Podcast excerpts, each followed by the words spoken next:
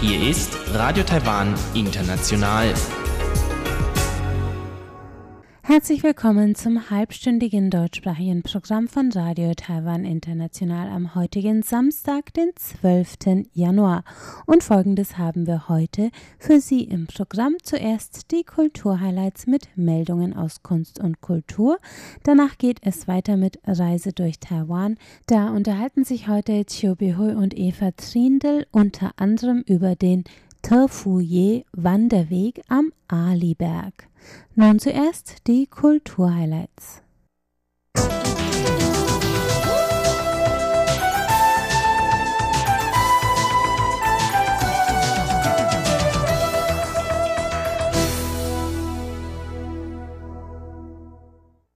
Herzlich willkommen zu den ausgewählten Meldungen aus Kunst und Kultur in dieser Woche.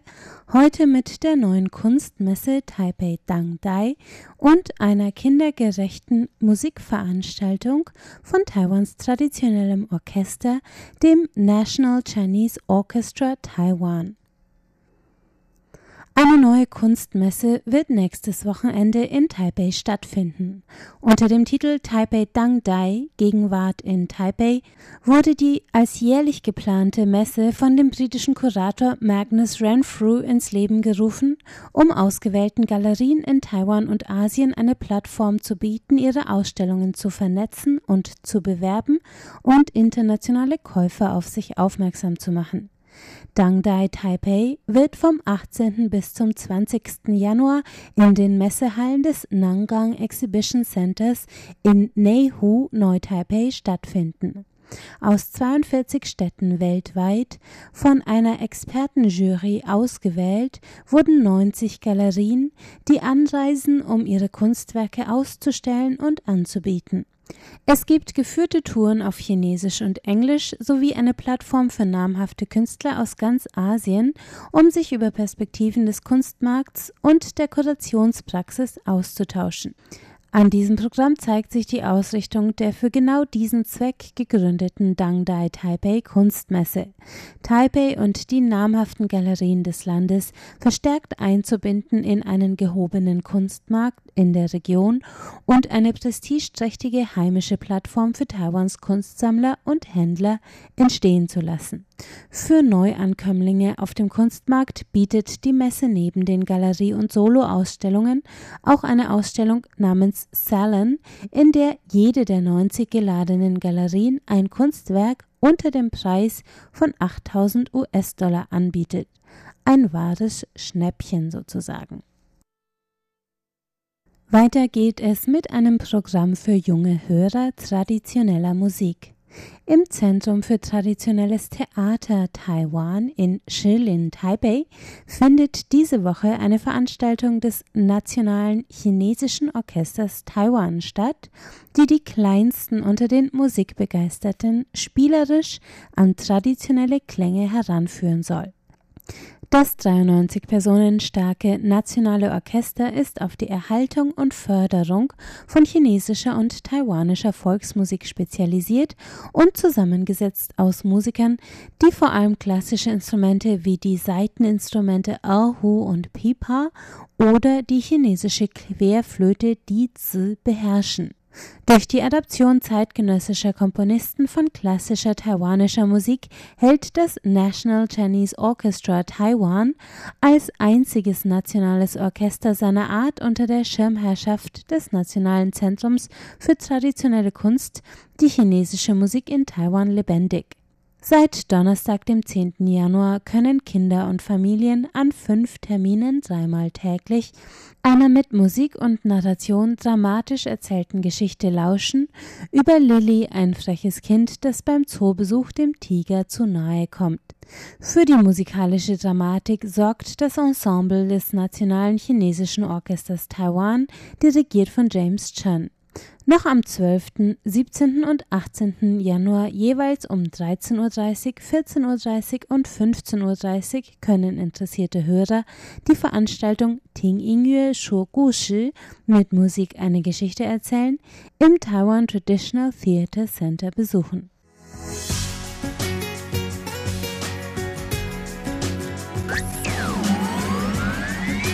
Radio Taiwan, international aus Taipei.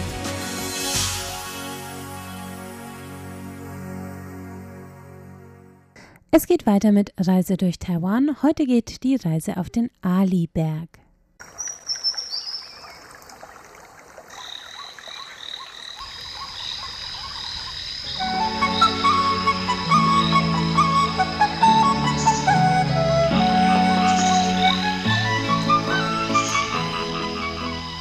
Radio Taiwan International.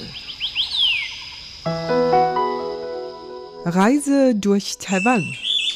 Herzlich willkommen, liebe Hörerinnen und Hörer, zu unserer Sendung Reise durch Taiwan. Am Mikrofon begrüßen Sie Eva Trindl und Chobi Hui. Eva ist heute bei uns und möchte über ihre letzte Alishan-Reise berichten. Mhm. Wann war das?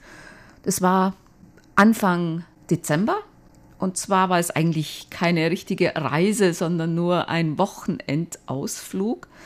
Am Alishan gibt es ja auch sehr viele Wanderwege und wir haben einen alten Wanderpfad bewandert. Der ist eigentlich gar nicht so lang, nämlich etwas mehr als sechs Kilometer. Und zwar handelt es sich um eine alte Eisenbahnstrecke. Und zwar ist es die Tefuye Wanderweg da kann man am Anfang auch noch einen Teil von den von der Eisenbahnstrecke sehen, also teilweise noch die Eisenbahnschienen und so Brücke und so, das ist eigentlich ganz schön. Und es ist auch ein sehr schöner Wald, also so ein Zypressenwald mit so hohen Bäumen, das ist wirklich sehr schön. Wir sind von Jiai mit dem, wir haben so einen Kleinbus gemietet und sind da zusammen hochgefahren. Da braucht man noch ungefähr zwei Stunden von Jiai bis zum Anfang von diesem Wanderweg. Und zwar nennt sich das Zizhong Wanderweg. Das ist ein Ort, der heißt Zizhong.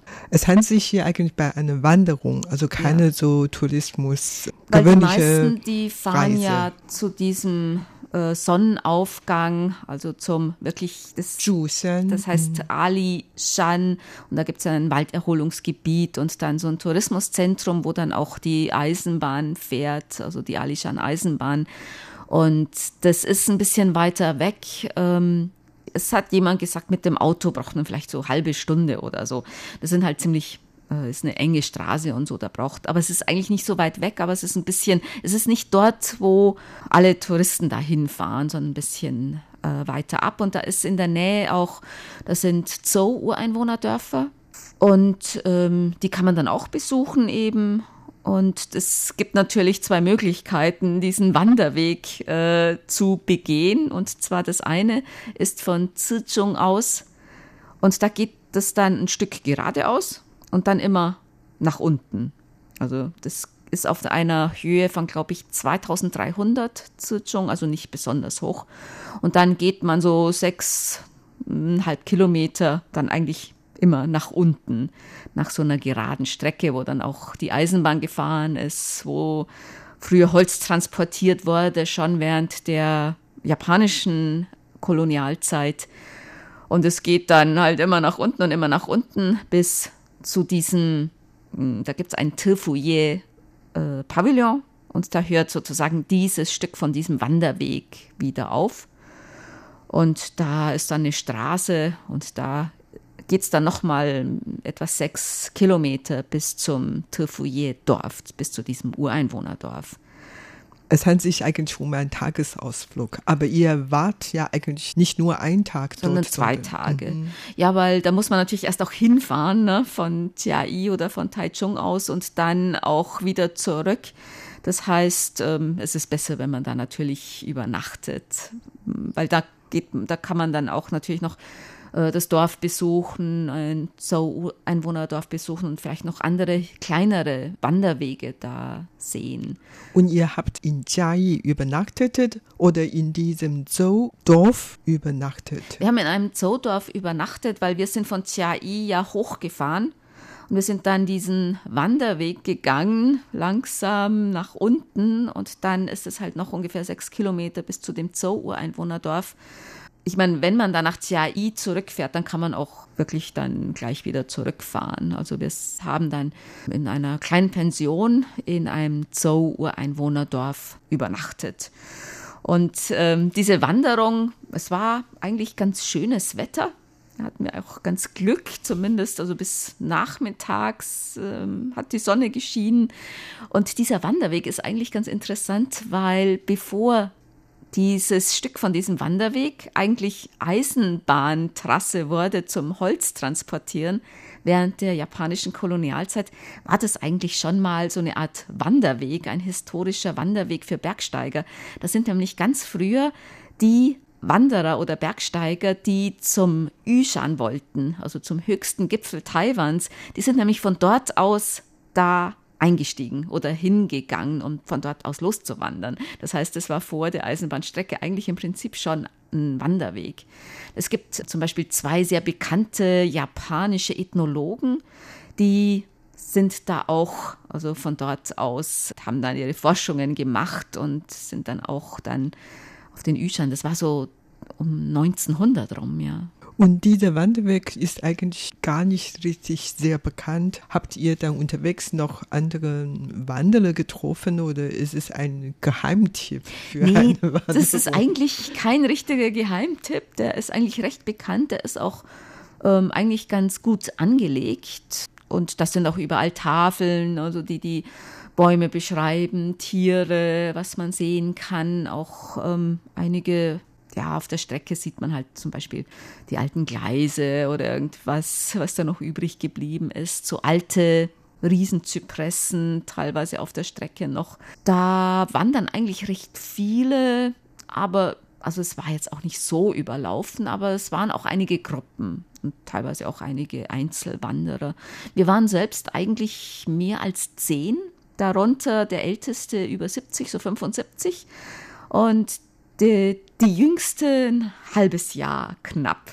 Also da war eine Familie, Großvater, Eltern und Kinder. Die hatten zwei Kinder dabei, eins noch nicht einmal ein halbes Jahr alt und der ältere Sohn, der ist acht.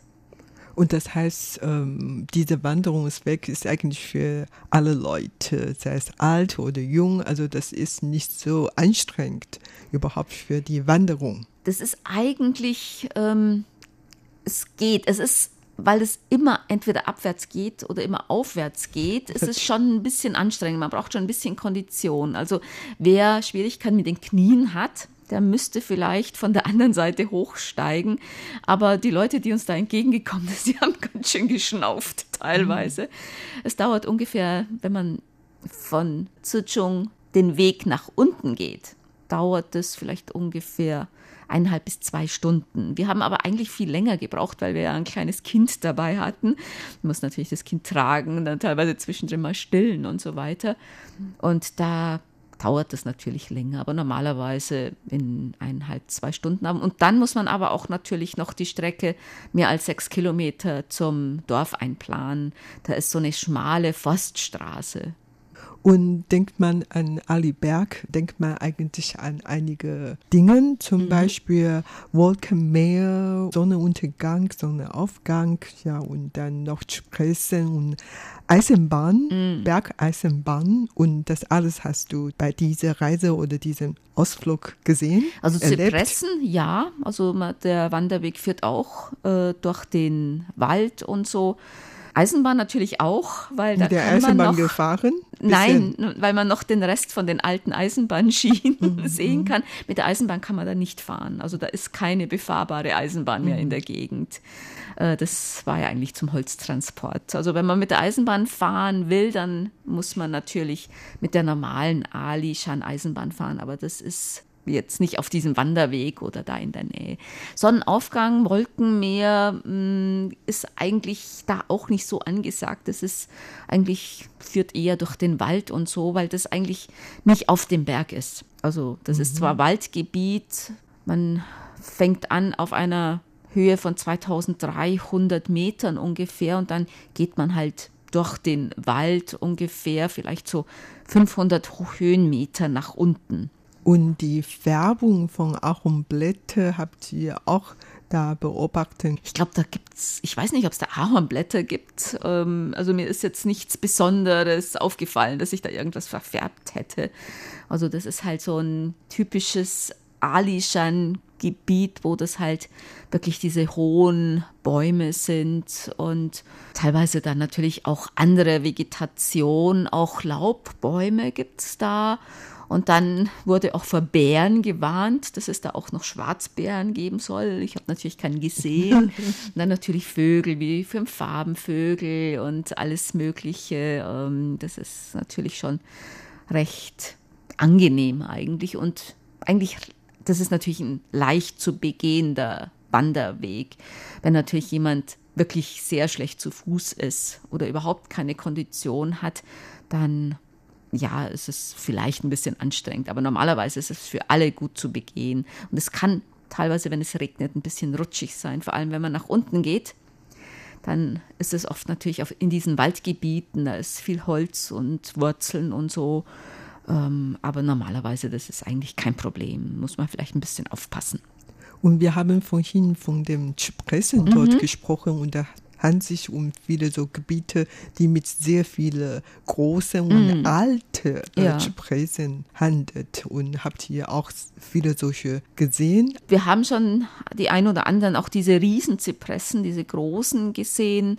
Die sind eigentlich da in der Gegend, wenn man weiß, wo sie sind, da kommt man dann auch vorbei ähm, der Wanderweg. So viele von diesen Riesenzypressen, glaube ich, stehen da nicht mehr, aber man sieht natürlich in dieser Gegend immer wieder welche. Es ist halt wirklich sehr angenehm, da wirklich auch durch den Wald zu laufen. Also ich finde es eigentlich einen sehr schönen Wanderweg. Ist auch historisch sehr interessant und wirklich für einen halben Tag gut zu gehen. Und als wir dann ankamen, da sozusagen unten da ist so ein Pavillon, wo dann auf der anderen Seite unten sozusagen der Einstieg ist, wenn die Leute dann nach oben wandern, nach Zizhong zu diesem Ort. Da war es dann schon Nachmittag und dann sind wir so langsam halt dann auf dieser Straße entlang gegangen Richtung Tefuye Dorf, wo auch da unser, eben unsere Pension war, wo wir dann übernachten wollten. Und das sind halt wirklich noch mehr als sechs Kilometer und geht auch immer so langsam nach unten. Ne? Und dann wird es dann auch schon Abend. Aber da kann man auch, da ist, das geht auch durch den Wald. Also das ist jetzt nicht so, dass man da auf irgendeiner ähm, befahrenen Straße, da fährt da nichts mehr. Also nur noch hin und wieder so ein Forstfahrzeug oder vielleicht Leute, die in der Nähe Landwirtschaft betreiben. Und als wir an diesem Ende von dem Wanderweg waren, da hat irgendwie die Betreiberin von dieser Pension angerufen und meinte so, ähm, ob wir schon da wären. Also die wollte nur fragen, weil da war jemand irgendwie in der Pension, ob wir das wären. Und haben wir gesagt, nee, wir sind jetzt erst an diesem an dem, am Anfang von dem Wanderweg und dann sind wir halt gegangen und gegangen und gegangen. Dann war es auch schon dunkel, da wird es ziemlich natürlich auch schnell dunkel, besonders im Wald. Und plötzlich kommt uns so ein alter Lieferwagen entge entgegen, ne, die diese blauen, die man hat für die Landwirtschaft. Ja, ne, um diese, euch abzuholen, und die oder? kam dann meine so, ja, und das war dann die Frau von unserer Pension und meinte so, ja, ähm, ihr Mann und der hatte auch schon gesagt, ja, der es ist schon dunkel, weiß nicht, vielleicht haben die auch keine Taschenlampe dabei, fahr da mal hin und guck mal, ne, wo die mhm. sind. Und dann ist sie gekommen und hat gleich einen Schwung mitgenommen und ist dann nochmal gekommen weil die anderen, die waren noch nicht so weit mit dem kleinen Kind, mit dem Baby. Ne? Und dann hat sie erstmal einen Schwung da nach Haus gefahren, ist dann wiedergekommen und hat dann den Rest abgeholt. Das also die sind sehr nett, sehr die Leute. Nett, ja. ja, genau, genau. Und dann habt ihr in diesem Pension ihr Abendessen bekommen. Genau. Und so Gericht. Ja, das war ein älteres Ehepaar, äh, der gehörte die Pension. Die haben selbst dort gewohnt und hatten da halt für Übernachtungsgäste auch noch so ein kleines Haus, ganz einfach gebaut auch. Und die hatten dann auch ja noch sowas gebaut, wo man essen konnte und für Duschen noch, also für die Gäste. Und die hatten gemeint, ja, also bei uns ist alles ganz einfach, auch das Essen ist ganz einfach. Bei uns gibt es nur das, was wir selbst angebaut haben und was wir selbst gefangen haben. Gefangen? Genau. Ja, Schweinefleisch, Wirtschwein. Es gab sogar Schwein, ich weiß nicht, ob er das selbst gefangen hat, aber ähm, der hatte so Kiefer, so Schweinekiefer dann hängen Und ich fragte ihn, ob er das selbst, ob er die selbst gefangen hat. Und er meinte so, ja, der hat er selbst gefangen. Und dann hat seine Frau aber dann zu mir gesagt, aber ein paar haben auch andere gebracht. aber der kann auch Schweine jagen, ja. Und Fisch, den der Mann selbst gefangen hat und äh, Krebse oder Garnelen, die die Frau selbst gefangen hat.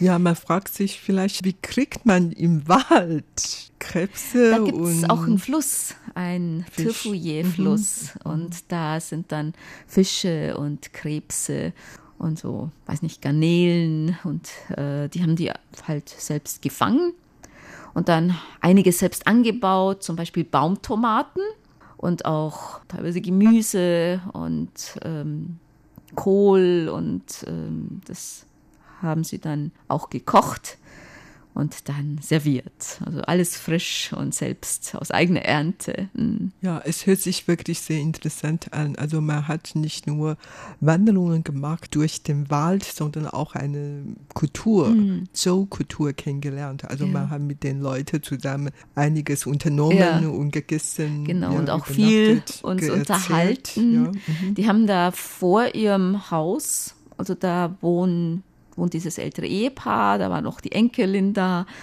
Und dann hat sie gemeint, irgendwie dort wohnt, ich glaube, der Sohn und dort noch irgendwie Verwandte. Und da hatten sie eben das noch für Gäste und dazwischen haben sie da ihre Bäume angebaut, auch Ai Das ist so eine Art, da macht man so Gelee draus. Das ist hier in mhm. Taiwan auch sehr bekannt. Und Kaffee bauen sie auch an. Echt? Genau, selber gebaut? Selber, oh. ähm, mhm. Kaffeebohnen angebaut und Zitronen und alles Mögliche hatten die wirklich angebaut, Papayas. Und dann hatten sie neben ihrem Haus, das war so überdacht, auch so aus Holz, äh, und da hatten sie dann Feuer, eine Feuerstelle.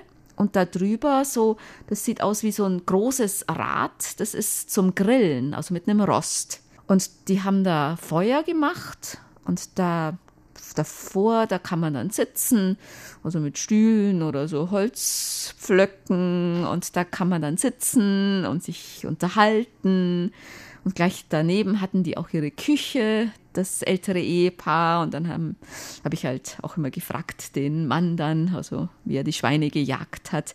Und bei denen ist es so, dass das nur die Mutterschweine waren, weil die Schweine, die Eber mit den großen Zähnen, die hängen die nicht zu Hause auf, sondern glaube ich nur im Kuba. Das ist das traditionelle Männerhaus. Anders wie bei den Bunun-Ureinwohnern zum Beispiel, diese Schweinekiefer mit den Hauern von den Ebern zu Hause aufhängen und Darum meinte ich, oh, hier wohnt ein ganz bekannter Jäger oder die Familie äh, jagt sehr viel, weil er so viele Kiefer hätte. Und er meinte, die Zoo dürfen nur die Kiefer von den Mutterschweinen zu Hause aufhängen, weil die Eber, das machen die nicht. Ne? Das äh, wäre anders als bei den Bunun. Das war ganz interessant. Und der hat uns dann am nächsten Tag auch begleitet zu einem anderen Zoodorf, das heißt Dabang und hat uns auch auf dem Weg, da ist auch so ein Wanderweg, auch da natürlich ganz viel erklärt, was da wächst und auch viel von der Zookultur und äh, wie das ähm, die Beziehung war zwischen, zwischen den beiden Dörfern und äh, dass sie früher die immer Probleme hatte mit dem Bunun, dass die immer gegenseitig da um das Land auch gekämpft hatten und hat auch viel vom Dorf erzählt. Also das war wirklich sehr, sehr interessant, ja. Also es handelt sich nicht um eine ganz einfache Wanderung, sondern eine Kulturaustausch ja. oder Kulturkennenlernen. Genau. Das ist natürlich sehr interessant. Mhm. Aber überhaupt in dieser Nacht kann man Sternenhimmel beobachten. Also Sterne hat man nicht gesehen, weil das hat dann nachmittags hat sich das dann zugezogen okay. und am Abend fing es dann an zu regnen. Mhm. Von daher hat man keine Sterne gesehen, aber es war trotzdem sehr gemütlich. Die hatten ja Feuer angemacht und alles.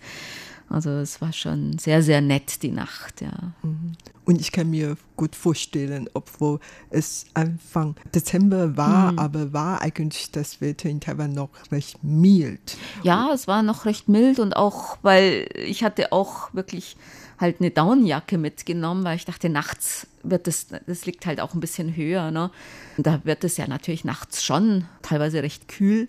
Aber es war eigentlich okay, also es war angenehm und wir hatten dann auch dazu ein Feuer. Und am nächsten Tag, am nächsten Morgen hat dann die Sonne wieder geschienen. Mhm, mhm. Mhm. Ihr habt auch keine so Schlange begegnet oder was äh, wird hier was?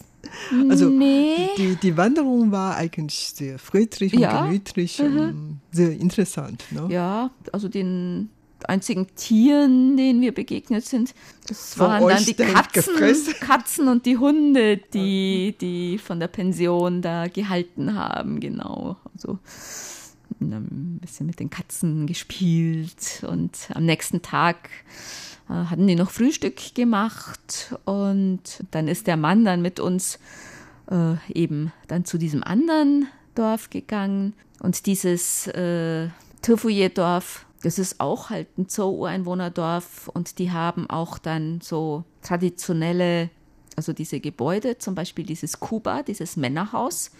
Das gibt es dort und dann noch ähm, gibt es auch so ein traditionelles Haus, also auch so ja, aus Bambus äh, und das ist ähm, für die Gottheit der Hirse. Und da gibt es nämlich zwei Hauptfeste bei den Zoo und das ist eine, das ist halt ein Ritual, also so ein Hirse-Ritual für die Hirseernte und eins ist das Mayasvi und das ist so ein Kriegsritual oder ein Siegesritual. Das ist auch sehr bekannt, ähm, auch bei diesen beiden Dörfern. Und die, ich glaube, das Mayasvi, das halten die jetzt abwechselnd ab. Und in beiden Dörfern sind aber noch diese traditionellen Gebäude, auch das Kuba, also das Männerhaus. Und diese Besichtigung der beiden Dörfern habt ihr schon vorher geplant oder per Zufall habt ihr die Leute kennengelernt und auch zu dem Dorf gegangen? Nee, das hatten wir eigentlich schon, weil wir hatten ja in dem einen Dorf übernachtet. Ne? Das hat sich natürlich angeboten, das ist sowieso auf dem Weg dann auch in das andere Dorf, weil die Dörfer sind ja nicht besonders groß. Da gibt es auch ein nettes Café dann noch. Äh, die verkaufen dann selbstgemachten Kaffee und selbst angebauten Kaffee. Das andere Dorf, dieses Dabang Zou Ureinwohnerdorf, ähm, das ist auch nicht weit weg.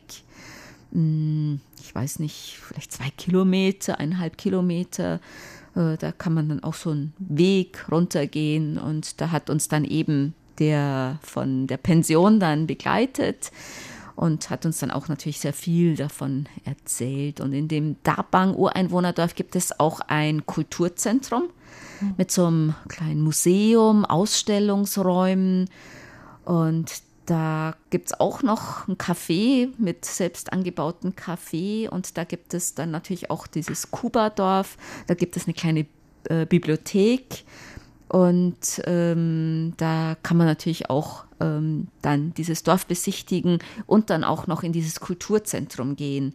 Die haben so eine Dauerausstellung da kann man die Zookultur kennenlernen. Also da haben die alles Mögliche erklärt, von Gegenständen der Zoo zur Jagd und zur Landwirtschaft und Kleidung und traditionelle Gebäude und Feste und so. Da kann man sich da informieren. Und die haben auch noch andere Ausstellungsräume. Da kann man zum Beispiel, das sind Ausstellungen von Malern. Da war so eine von einem Malern, von einem Maler der Zoo, Malereien und dann war noch ähm, so Kunsthandwerke, Flechten, also traditionelle Flechtkunst, aber teilweise auch neue Sachen damit gemacht, zum Beispiel Lampen und so weiter. Also das sind auch so Ausstellungsräume, die werden wahrscheinlich die dann immer dann auch teilweise, wenn sie was Neues haben, dann haben die wieder neue Ausstellungen da auch. Ja ja, die Reise oder überhaupt diese Ausflug hört sich wirklich sehr mhm. interessant an und nicht nur ganz normale Wanderungen, sondern man kann auch eine neue Kultur mhm. lernen. Okay, dann vielen Dank für deine Berichte und vielleicht nächstes Mal, wenn du wieder eine Reise oder einen Ausflug machst, dann kannst du nochmal zu uns kommen. Ja, natürlich. Darüber gern. zu berichten. Ja, das war's für heute in unserer Sendung Reise durch Taiwan. Vielen Dank für das Zuhören. Am Mikrofon waren Eva Trindl und Chobi Hui. Damit sind wir am Ende der heutigen halbstündigen Sendung von Radio Taiwan International angekommen. Sie finden uns wie immer auch im Internet unter www.de.rti.org.tv. Am Mikrofon hörten Sie heute Karina Rother und die bedankt sich herzlich fürs Einschalten. Tschüss, bis zum nächsten Mal.